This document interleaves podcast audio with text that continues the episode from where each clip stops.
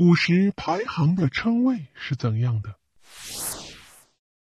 现代人给家中兄弟姐妹排行啊，一般用老大、老二、老三、老四表示，既简单又明了。不过古人呢，为兄弟姐妹排行啊，可有讲究。他们按照从大到小的顺序给出一个名称，分别以伯、仲、叔、季表示。伯就是老大，也可以用孟表示，不过孟多指庶出的老大。仲是老二的意思，叔是老三的意思，季是最小的。古人在字前啊，常加排行的次序。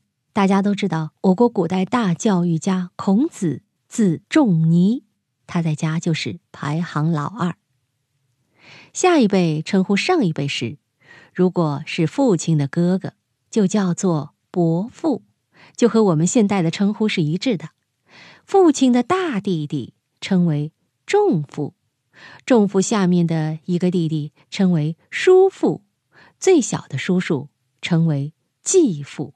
哎，听着有点逗哈，但不是继续的继哦，是季节的季，继父。不过现在父亲的所有的弟弟啊，都被称为叔父了。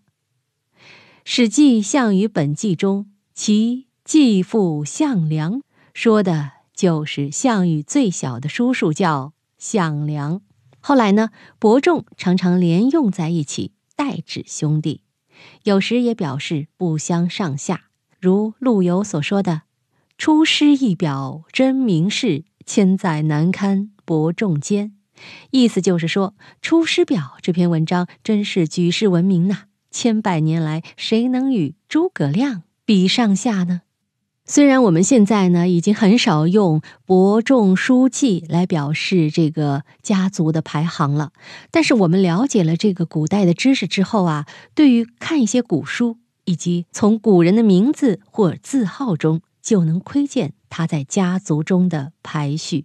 好了，密室里的故事，探寻时光深处的传奇，下期咱继续揭秘。